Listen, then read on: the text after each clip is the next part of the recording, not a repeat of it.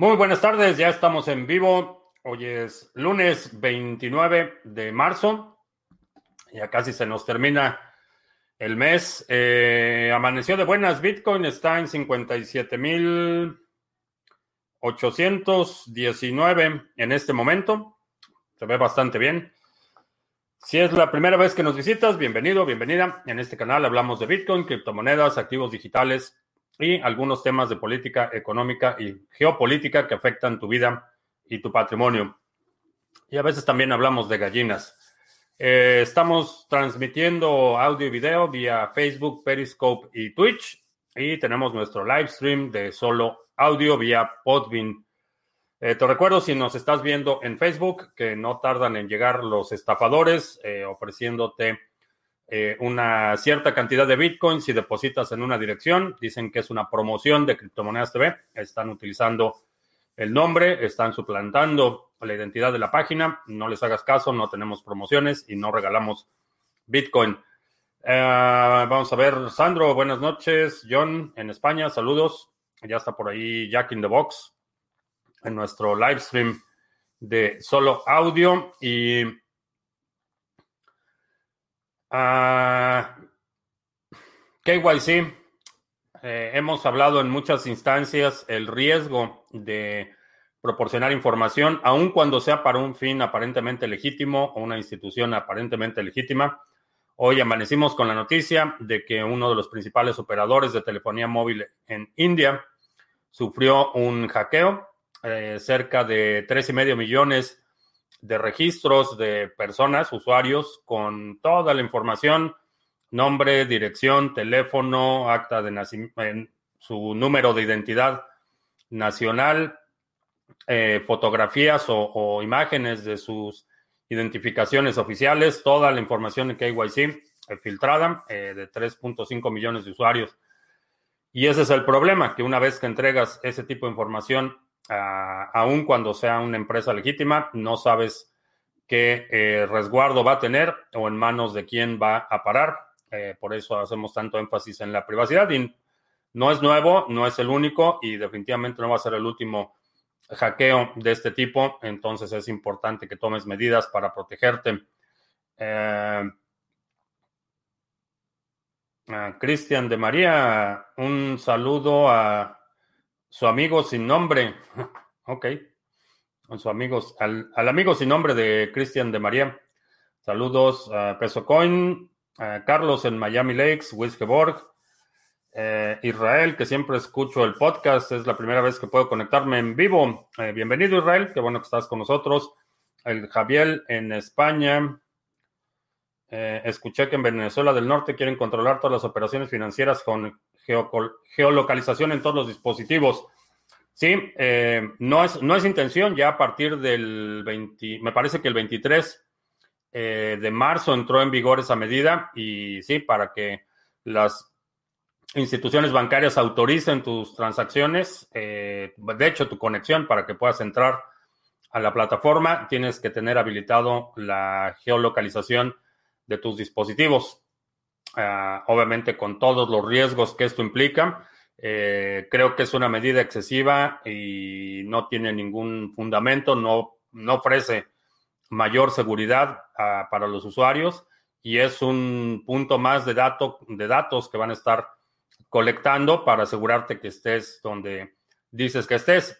Ahora, el problema es que la ley es bastante laxa en términos de qué hacen los bancos con esa información, qué uso le pueden dar, eh, qué prioridad se le asigna en términos del resguardo y definitivamente asume que eh, esa geolocalización en tiempo real es un problema de seguridad considerable, es bastante, bastante serio y es mandatorio, es obligatorio para todos los usuarios, así es que no hay muchas alternativas más allá de dejar de utilizar a los bancos, eh, que obviamente tiene, tiene su dificultad, tiene su complicación, pero es una alternativa, particularmente para aquellas transacciones que sean sensibles o que realmente importen. Definitivamente eh, evitar el, uso de bancos en esas condiciones o, asegurarte que, tienes movilidad o que tienes eh, en consideración la seguridad física del lugar desde donde estás haciendo las transacciones, porque no, no tardan en que al momento que alguien reciba un giro bancario o una transacción, eh, tenga visitantes no invitados. Así es que eh, es posible que eso suceda. Eh, Israel en el País Vasco, saludos. Mm, a en Colombia, John es una violación total a la libertad. Definitivamente no, no le encuentro ninguna justificación, ni, lógica, ni, ni, ética, ni ninguna, ninguna justificación para que exijan saber en, el momento que estás realizando una transacción físicamente dónde estás. Creo que eso eh, representa un riesgo de, seguridad enorme. Eh, en Teacher Leonino, en el trabajo en Chile, saludos. Al Alex entre BISC y Hodl Hodl, ¿cuál tiene las transacciones más económicas? hay dos, factores que eh, están involucrados. Primero es el precio, la oferta, compra o venta a la que está respondiendo. Ese es el primer factor. En términos de comisiones, eh, realmente diría que están, están bastante, bastante parejos. Mm, ¿Cuál es el mejor antivirus para PC y el celular? Eh, no utilizo Windows, así es que no te puedo recomendar antivirus para PC. Eh, puedes enviar BTC desde un exchange a una cartera con Lightning Network. Si el exchange soporta Lightning Network, sí.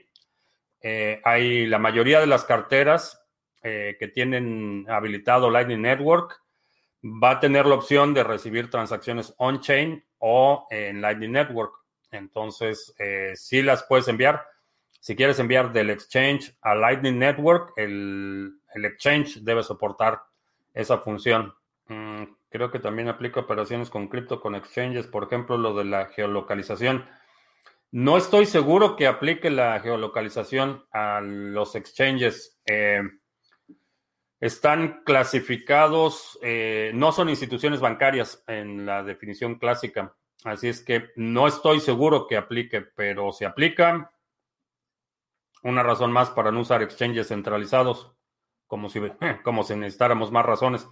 Pero esa es una más. Cristian y su amigo estaban pensando montar unos mineros, pero visto el precio de las tarjetas gráficas, es mejor comprar ASICs y minar BTC. ¿Qué diferencia hay entre decantarte por una cosa u otra?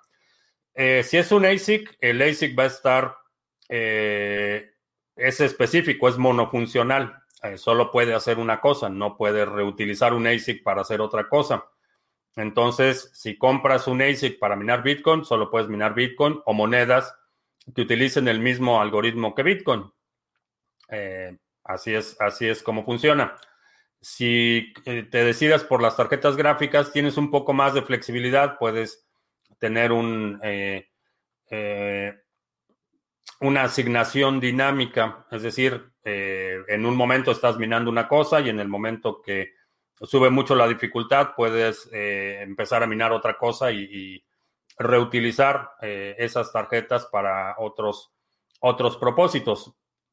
En términos de valor de reventa, por ejemplo, las tarjetas en general tienden a, mantener un poco, ligeramente, no mucho, pero un poco más el valor de reventa de, que un minero, un ASIC. Y la otra es que en términos de puntos de falla, eh, cuando tienes un ASIC es el, es el único punto de falla. Si tienes un minero con varias tarjetas, puede fallar una tarjeta y reemplazas esa tarjeta. Entonces, la escalación en general, cuando estás hablando de rigs de minería basado en tarjetas gráficas, es un poco más, eh, más alcanzable o más asequible que la escalación eh, cuando estás utilizando ASICs. Definitivamente, la, la, la principal consideración es qué es lo que quieres minar. Eh, si lo que quieres es minar Bitcoin, el ASIC va a ser la, única alternativa. Eh, la otra es, en términos de consumo eléctrico, diría que quizá la mayoría de los mineros, obviamente si no vas a tener demasiados mineros, pero si vas a tener uno o dos, generalmente lo puedes utilizar en una conexión residencial normal. Eh, si vas a instalar ASICs, eh, vas a requerir en general un amperaje mayor o un voltaje mayor, una instalación especial para operar esos mineros. Y el minero con tarjetas gráficas generalmente se puede utilizar en una conexión eh, doméstica tradicional. No necesitas modificar mucho tu instalación. Estoy estudiando Data Science, Python y Machine Learning. ¿Cómo puedo unir esto con el mundo cripto? Eh, hay muchas cosas que se pueden explorar eh, del lado de la analítica, por ejemplo. Ah, puedes empezar explorando la cadena de bloques, creando exploradores que determinen, eh, por ejemplo, la, distribución de carteras, que determinen movimientos de precios, si te quieres ir por el lado del trading, volumen, agregadores de datos, eh, puedes hacer eh, visualizaciones de, de, la red de Lightning Network, por ejemplo. Eh, hay muchísimas aplicaciones que puedes ir desarrollando. Empieza por una aplicación pequeña, algo pequeño que resuelva una sola cosa, una sola función, que puede ser, por ejemplo, un, un modelo de eh, predictivo de horarios de transacciones, por ejemplo, ese podría ser una, un proyecto interesante y mm, en una escala que puedes manejar si apenas estás empezando. El rojo, buenas noches, NetNanocom, buenas tardes. Eh, lo ideal es que los exchanges permitan enviar transacciones Lightning Network. Eh, ya hay muchos que lo hacen, ya hay muchos que ya tienen implementado a Lightning Network. Eh, ¿BTT eh, tiene buen futuro o es solo especulación? Eh, BTT, el token, es, es un artículo de propaganda. Realmente no tiene ninguna utilidad, ningún propósito, ninguna lógica. Y esto en palabras del creador del, protocolo de BitTorrent. no tiene ningún sentido tener un token asociado a, a BitTorrent los incentivos están mal alineados y realmente te puede servir para especulación, pero no tiene, como la mayoría de las cosas en Tron, o, es una copia o, simplemente es un acto de propaganda y no, no tiene realmente ninguna sustancia o utilidad. El Yuyo en la carretera, Plur Sol en la mitad del mundo, saludos. Ah, finaliza el minado de Ethereum y pasa Proof of Work a Proof of Stake. Eh, eso es la intención. La intención es que termine el minado de Ethereum. Si lo van a lograr, eh, tengo mis dudas. Creo que los, los mineros eh, tienen un incentivo bastante grande como para tratar de mantener viva la cadena de Ethereum en Proof of Work y mm, el incentivo de la transición a Proof of Stake, que no necesariamente resuelve el problema de la escalación, esto hay que subrayarlo. Creo que está más por el lado de quienes ya tienen cantidades considerables de Ethereum, llámese la Fundación Ethereum, eh, Vitalik y sus compadres. Creo que ellos son los que tienen el mayor incentivo. Obviamente, exchanges también tienen un incentivo enorme porque puede, la mafia china puede hacer lo que trataron de hacer con, eh, con Steam, eh, coordinarse, utilizar el stake de sus usuarios para un ataque coordinado al consenso. Eso lo pueden hacer y no lo descartaría.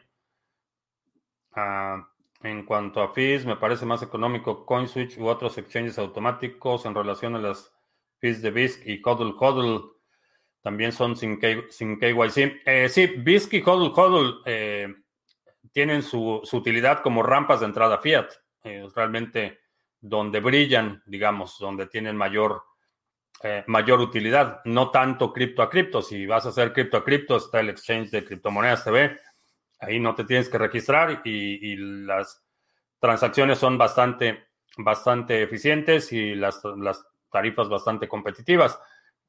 Pero si quieres hacer eh, rampas de entrada fiat, eh, BISC y HODL HODL son realmente donde brillan. Ah, he comentado que compras ADA en Bitrex, Bitrex pide KYC, entonces habrías hecho KYC con Bitrex, sí, sí, con, digo, para operar como opero yo, sí se requiere eh, tener acceso a, un exchange como Bitrex. Eh, entiendo el riesgo y asumo el riesgo. Esa es, esa es la situación. Pero si puedo desvincular todo lo que es KYC de lo que no es KYC, eh, es una ventaja considerable. Si tengo hadas en Yoroi y quiero pasar las llaves a un ledger por primera vez, ¿cómo hacerlo? Eh, y seguir haciendo staking. Eh, no lo puedes hacer. tienes que crear la cartera en ADA, de ADA en el ledger. Después transferir los fondos porque no puedes escribir en el ledger. Esa es, esa es una de las razones por las que es un dispositivo bastante seguro porque no puedes escribir. Entonces no puedes importar esas llaves. Puedes hacer un barrido y transferir los fondos, pero no los puedes, no puedes traspasarlos directamente. Me conecto a internet a través de mi proveedor de telefonía móvil y veo que la IP es dinámica. ¿Funciona también un proveedor de VPN en estos casos? ¿Es funcional el servicio de VPN con una IP dinámica? Sí. Sí, de, lo que va a suceder con la VPN es que tu proveedor de Internet lo único que va a haber es una conexión permanente entre tu dispositivo y el dispositivo de entrada en la VPN. Eso es lo único que va a haber. No va a haber nada del tráfico, no va a haber los requests, no va a haber absolutamente nada. Es como un túnel, es construir un túnel dentro de tu propia conexión, pero sí, lo puedes utilizar con IPs dinámicas. Ah, ¿Crees que minar Monero en un PC que igual tiene que estar prendido 12 horas todos los días, así no sea mucho mejor es hacer algo, es mejor que no hacer nada. Si ya está prendido, lo puedes poner a minar. Solo considera que eh, la temperatura y la, carga del procesador se va a incrementar si está minando Monero. Eh, si es una, eh, por ejemplo, una computadora que únicamente está monitoreando cámaras de video, por ejemplo, eh, considera que, va a estar trabajando eh, de forma intensa esas 12 horas que esté minando. ¿Qué criterios debería conseguir para contratar un buen abogado fiscalista o contador? Eh, generalmente es una buena idea que es un poco más caro, pero cuando tienen un buen equipo, normalmente hay despachos de asesoría contable y fiscal que tienen, por ejemplo, un abogado y un contador o que tienen gente especializada en distintas áreas, porque la, situación eh, fiscal y, particularmente en, algunos países es particularmente compleja. Entonces, mm, no, no únicamente necesitas al, contador, sino necesitas también abogados y un equipo multidisciplinario eh, que te ayude. Eh, quizá esa sería la primera la primera prueba, si tiene o tiene por lo menos acceso a especialistas en eh, otras áreas que no son necesariamente contables, porque hay muchísimos contadores que hacen impuestos, pero se enfocan únicamente en lo contable, es decir, te, sacan la suma, suman, restan y te dicen cuánto tienes que pagar. Eso es lo que hace un, contador. El abogado eh, hace, una vez que el contador hizo la suma, la resta y te dice cuánto tiene que pagar, el abogado toma, los, toma esos reportes y ve eh, deducciones o aspectos de la ley que te pueden beneficiar para reducir tu carga fiscal. Eh, ese sería mi, el principal criterio, que tenga o internamente el despacho tenga abogados y contadores o que tengan contactos para trabajar de forma conjunta. Ah, Tecnopolit, que siempre me escucha diferido en camino al trabajo. Al final te veo online. Hola, mucho gusto. Ah, ¿Qué ventajas brinda instalar un Trezor solo para BTC? Eh, para considerarlo. Básicamente eh, es preferencia en términos de seguridad. Eh, simplemente reduces la superficie de ataque. El firmware no se va a conectar y va a ser únicamente lo que se refiere a Bitcoin. No tiene ninguna otra función habilitada. Entonces, puede ser, puede ser una buena alternativa. ¿Existe algún proyecto en otras cadenas como la de Catalyst para votar por proyectos y financiarlos? Sí. Eh, Hype tiene una tesorería. Eh, con el upgrade de Politeia, Decreed eh, tiene ese mismo modelo de tesorería. hay, hay varios. Leí que crearon 800 millones de Tether. Si utilizan estos para comprar BTC, ¿no estarían inflando el mercado de forma artificial? No, No, ese argumento de que la emisión de Tether manipula el precio de Bitcoin ya ha sido eh, evidenciado como falaz a cientos de ocasiones. Cuando abres un Trezor en Exodus, este toma las llaves privadas. No. Eh, Exodus eh, solo tiene privilegios de lectura. Eh, solo puede leer lo que está en el Trezor, pero no puede escribir. Entonces no puede, no puede extraer las llaves privadas. Y si vas a hacer una transacción, requieres que físicamente esté conectado el Trezor y que hagas la verificación en el Trezor para aprobar la transacción. ¿Qué crees que llegará antes, Ethereum 2.0 o Cardano y sus contratos inteligentes? Eh, la definición de Ethereum 2.0 es extremadamente laxa y ha sido bastante efímera. Eh, originalmente Ethereum 2.0 era eh, sharding y otras medidas para mitigar la saturación de la red. Ahora Ethereum 2.0 es la, migración a Proof of Stake. Eh, eso a lo mejor cambia en el futuro, a lo mejor llegando junio, que se supone que es la fecha del upgrade, eh, resulta que Ethereum 2.0 va a ser otra cosa. Creo que Cardano y los contratos inteligentes van a llegar antes que la solución de escalación de Ethereum. Y que por cierto, ya el miércoles eh, apagan, bajan el switch a los pools oficiales de IOHK y de la Fundación Cardano y ya el 100% de los bloques van a estar firmados por pools eh, independientes como el nuestro. Así es que eh, ya la, red de Cardano va a estar totalmente descentralizada en términos de consenso. Ah, ¿Qué ruta me recomiendas para comprar ADA desde Colombia y delegarlo en el pool del canal con la mejor, menor fricción posible? Eh, compra o vende algo y recibe ADA como pago. Esa es una alternativa. La otra, eh, checa en el canal de Telegram, a lo mejor alguien está dispuesto a vender ADA en, localmente en Colombia y ya te arreglas con ellos cómo es la transacción. Eh, proveedores de VPN, ¿alguno especial? El que recomiendo es Nord, N-O-R-D, Nord VPN. También eh, la VPN de Proton Mail es una buena alternativa. Fuera de eso, evitaría Private Internet Access, ese lo evitaría como la plaga. Y la razón es porque contrataron al que era el CEO de MTGOX. No entiendo por qué lo hicieron, pero lo hicieron y definitivamente es una compañía en la que no, no confío en lo absoluto. Entonces, eh, NordVPN o, el, o, la VPN de, eh, de Proton Mail.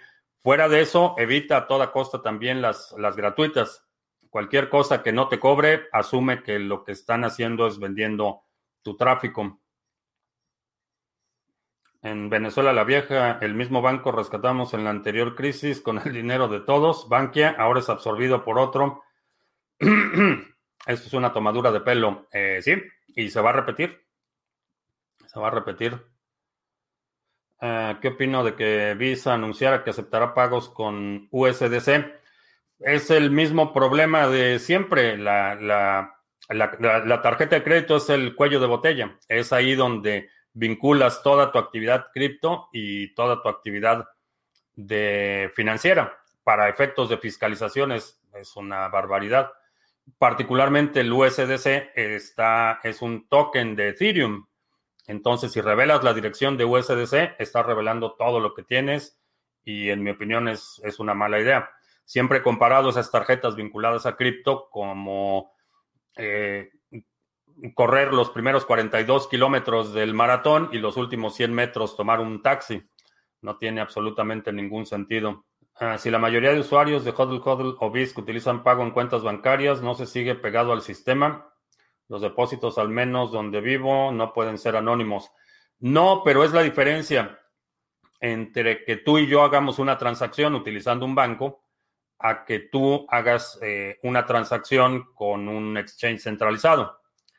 No solo las implicaciones legales son distintas, sino la responsabilidad que yo tengo como contraparte. Eh, no tengo que conservar tus datos, por ejemplo.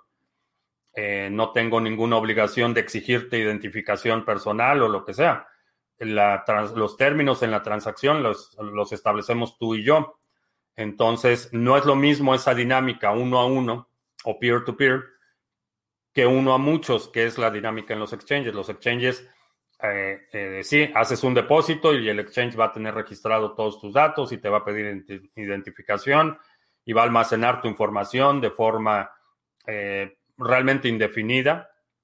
Esa información va a estar a disposición de, de, hackers y va a estar a disposición de autoridades y, no sabes qué pasa con esa información después. Si tú y yo hacemos una transacción en HODL HODL, eh, una vez que, que satisfaces los requerimientos básicos de identificación, eh, que tenga cierta seguridad de que no estás lavando dinero, ya hacemos la transacción y no tengo que conservar realmente ningún dato tuyo eh, para efectos de declaración de impuestos. Lo que declaro es el ingreso o el egreso, pero pero no declaro la contraparte.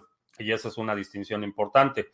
Por eso, hablando de BISC y HODL HODL, es importante empezar a, crear vínculos, a construir relaciones, a tener contacto con personas que regularmente están comprando y vendiendo, eh, empezar a generar esos vínculos para que puedas ir escalando el nivel de las transacciones. Tanto de la misma forma que una transacción en efectivo en persona es un evento eh, que tiene riesgos. Eh, rara vez vas a hacer una transacción muy grande con alguien que no conoces. Entonces, si, vas a utilizar una plataforma como BISC y HODL HODL, empieza por eh, hacer transacciones con montos pequeños, verifica la reputación de las personas, busca contrapartes que quieran participar y vas estableciendo relaciones y va a llegar un punto en el que a lo mejor ya ni siquiera necesitas BISC o HODL HODL, sino que eh, tomas el teléfono y le hablas a alguien y coordinan la transacción y, ya, ¿no? No necesitas ningún registro electrónico de esa transacción más que la transferencia bancaria y, la transacción on-chain de la transferencia de Bitcoin. Ah, ¿Cuán seguro es tener ADA Light mediante Trezor? ¿Las semillas son mías o ADA Light también tiene mis semillas? No, eh, Adalite únicamente lee lo que está en el Trezor. Eh, no puede escribir y no puede eh, jalar información. Lo único que ve es lo que el Trezor publica. Entonces, y eso, tus llaves están en el Trezor, el Trezor las genera. Y cuando Adalite requiere, eh, por ejemplo, una firma, lo que va a hacer es construir la transacción, enviarle la notificación al Trezor de que ya está lista la transacción y en el Trezor vas a poder confirmar que efectivamente lo que estás viendo en la pantalla del Trezor y lo que estás viendo en tu computadora o en tu teléfono coinciden y autorizas la transacción. Entonces la firma, o perdón, las llaves nunca salen del, dispositivo, del Trezor. Ah, ¿Qué opino de Ardor Coin? Ardor eh, empezó bien, eh, era un proyecto que tenía muchísima, eh, muchísimo potencial, innovaron en muchos frentes, fue de los primeros que tenían, por ejemplo, un exchange integrado a nivel de protocolo, cuando era Next, después hicieron la evolución a Ardor, y ahí es cuando las cosas empezaron a tomar un rumbo que no me, no me convenció y realmente no he seguido mucho el proyecto por esa razón y tiene que ver con toda la, protección de patentes que hicieron de muchos aspectos del protocolo y se volvieron muy, eh, eh, muy celosos de cualquier cosa que no estaba aprobada o autorizada eh, por, por, la fundación que, que, ahora tiene toda la información o toda la propiedad intelectual vinculada a la cadena primero Next y luego Ardor cuando tomaron ese giro, la verdad es que dejé de prestarles atención, eh, pero el proyecto fue bastante innovador en su momento. Mm, Cold Card Wallet funciona sin conectarse a Internet. Eh, para hacer el broadcast de la transacción, en algún momento te tienes que conectar a Internet. Eh, puedes construirla en el Cold Card, firmarla y después hacerlo, hacer el broadcast posteriormente, pero en algún momento se tiene que conectar para que esa transacción se propague, los nodos vayan haciendo el relay hasta que un minero tome la transacción. Uh, Mr. Revilla, excelente inicio de semana, saludos. y Sally Rosas en Lima. Eh, una iMac 2017 ah, aproximadamente le puedo meter diferentes nodos. La usaré solo para cripto, incluyendo nodos. Eh, sí, le puedes poner la 2017, sí le puedes poner un, a lo mejor tres o cuatro. Eh, no le pondría más porque la iMac, siendo ah, pues como esta, como esta que está aquí atrás, eh, si está trabajando mucho vas a tener problemas de disipación de calor porque es un, dispositivo monolítico, vaya. Eh, no es muy buena disipando calor constante. Entonces, le puedes poner un par, a lo mejor dos o tres. Cuatro probablemente los puedas poner. Ah, ¿Qué portátil o PC me recomienda si tengo que tenerlo encendido de forma permanente? No una portátil, definitivamente. Eh, puedes utilizar una Raspberry Pi 4, es una buena alternativa. Eh, simplemente apagas el monitor y dejas que la computadora esté procesando. Una portátil, definitivamente no. Eh, tienen por la arquitectura, como están construidas eh, son menos eficientes en la disipación de calor y tienden a, reduces considerablemente la vida útil de la computadora, de la portátil, si está prendida todo el tiempo. ¿Cuánto puede costar un servicio así del despacho? Pues valen mucho. Eh, no son baratos, digamos, pero a la larga creo que es una buena idea y particularmente cuando tu patrimonio está creciendo aceleradamente, vale la pena invertir en asesoría para que mantengas la mayor parte posible sin ir a la cárcel. ¿Para qué país me iría a vivir si te dijeran que tienes que ir, que me tengo que ir de Estados Unidos, aparte de México? No lo sé. Eh, no lo sé. Eh, la República Checa parece que tiene bastante buen potencial. Eh, a lo mejor Costa Rica o Panamá sería una buena, un buen lugar para considerar. Mm, conoce los proyectos de hardware de minería que tengan como objetivo hacerle la competencia a los ASIC. No, eh, el ASIC no, no, no tiene, vaya, el ASIC no es una sola cosa. El ASIC lo que es un dispositivo monofuncional y hay ASICs que minan Bitcoin, hay ASICs que eh, monitorean eh, el, flujo de fluidos en, ductos de, en, oleoductos, en ductos de petróleo. Hay ASICs eh, que hacen, es una computadora con una función específica. Eso es lo que es un ASIC no puedes competir con eso por el concepto, porque a diferencia de una computadora de escritorio o una laptop, el ASIC solo hace una cosa. La computadora la puedes programar, hay software que te permite hacer millones de cosas en una computadora. El ASIC hace una sola cosa. Y en términos de eficiencia, es difícil competir con algo que hace una sola cosa. Es mucho más eficiente eh, la, lógica programática está impresa en el circuito. Entonces son muy rápidos, son muy eficientes, pero solo hacen una sola cosa. Es normal que KuCoin no quiera devolver las monedas que aloja en su exchange. Eh, no, no es normal. La minería de Monero consume la misma energía que Bitcoin. Eh, no, no. En términos de kilowatt hora, no. no vas a consumir lo mismo algún consejo de mantenimiento de una laptop nueva. Se puede dejar prendida todo el día. Es necesario que siempre tenga la pila conectada. Eh, sí, sí, es, no es necesario, pero es, preferible que tenga la, a la pila conectada todo el tiempo y una vez al mes por lo menos hacer una descarga completa de la batería y una recarga completa. Es fuera de eso, tenerla prendida todo el tiempo, todo el día, eh, no es la mejor opción por lo que mencionaba, por la arquitectura física de los dispositivos no son muy buenos disipando calor. Ah, si tengo ProtonMail pago básico, tengo acceso a la VPN. Eh, creo que sí, creo que sí está incluido el, uso de la VPN. Eh, es el orden conexión, modem, router, proveedor de internet, VPN o Tor. ¿Cuál es el orden de conexión?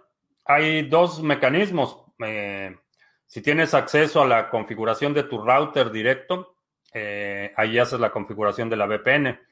Si no lo puedes hacer porque hay muchos proveedores de Internet que no te dan privilegios de administrador, te dan el modem y a lo mejor te dan un, un acceso para que puedas monitorearlo, pero no puedes modificar ningún parámetro. Si ese es el caso, entonces la configuración la haces en los dispositivos. Eh, si es como funciona. Ah, ¿Esa recompensa se autodelega o tengo que estar al tanto? En el caso de las recompensas de ADA, eh, se autodelegan. Puedes dejarlo meses y se van acumulando. Usar una tarjeta de criptos como Wirex solo para compras creo que es mejor que sacar el efectivo de ella. No lo sé, supongo. Mr. Revilla dice que en México los contadores cobran de acuerdo a los ingresos o la media de ingresos al año, pero siempre es bueno tener uno de cabecera. ¿Sí? Un banner fijo durante la transmisión en el que advierta de las estafas. ¿Puedo considerar a Monero como parte de mi reserva en mi portafolio? Mm, no. Eh, no lo considero como reserva eh, porque puede en el futuro haber problemas de liquidez entonces, como inversión, no lo utilizaría. Es bueno siempre tener algo de Monero eh, para cuestiones un poco más que requieran un mayor nivel de privacidad, pero no tanto como inversión, porque va a haber, y es posible que veamos exchanges eliminando a Monero por su componente de privacidad. Por esa razón, no lo consideraría mucho como inversión, pero siempre es bueno tener algo. Mi pregunta referente a los proyectos de hardware de minería iba relacionada con el poder de mercado de Bitmain. Sí, hay, varios competidores de Bitmain, eh, pero están produciendo ASICs. Eh, uno de ellos es Canaan. Eh, creo que es de los más, de los más visibles, pero sí, sí hay, sí hay competidores. vamos a ver en Podbean. Crash incoming, dice Razan. Eh, sí, es una caída que hemos, hemos anticipado ya desde hace tiempo. Y a propósito de anticipado, vamos a hacer anuncios. Intercambios cripto a cripto con comisiones bastante competitivas, proyecto que tenemos en colaboración con CoinSwitch. Lo puedes utilizar de forma anónima cuando es cripto a cripto y en algunos países te permite hacer intercambios utilizando tarjetas de crédito o débito. Si seleccionas esta opción, asume que la transacción no va a ser privada, pero es una alternativa, una buena forma de eh, comprar criptos, aprovechar movimientos de corto plazo, sobre todo si, por ejemplo, cada vez que recibas tu salario quieres hacer una pequeña compra, eh, lo puedes hacer ahí en el exchange de criptomonedas TV. Y como mencionaba, tenemos el pool Sarga, es el pool oficial del canal para Cardano.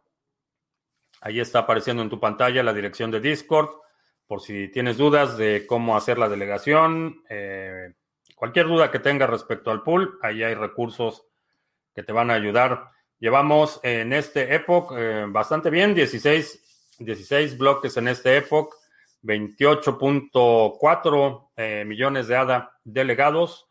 Y eh, si tienes ADA y lo quieres poner a trabajar, ahí está el pool Sarga. El ticker es Sarga y aquí está el ID del pool. Por si quieres checarlo, también está en la descripción de este video para que eh, puedas hacer tu delegación y empezar a recibir tus recompensas eh, por la firma de nuevos bloques. También eh, Sarga está, estamos operando el pool en Waves. Eh, tenemos 10.600 en stake activo y eh, también puedes hacer tu delegación en la red de Waves. Si tienes Waves y los quieres poner a trabajar, también en el mismo canal de Discord encuentras información y ayuda para hacer tu delegación. Y por último, el seminario en qué criptomonedas invertir.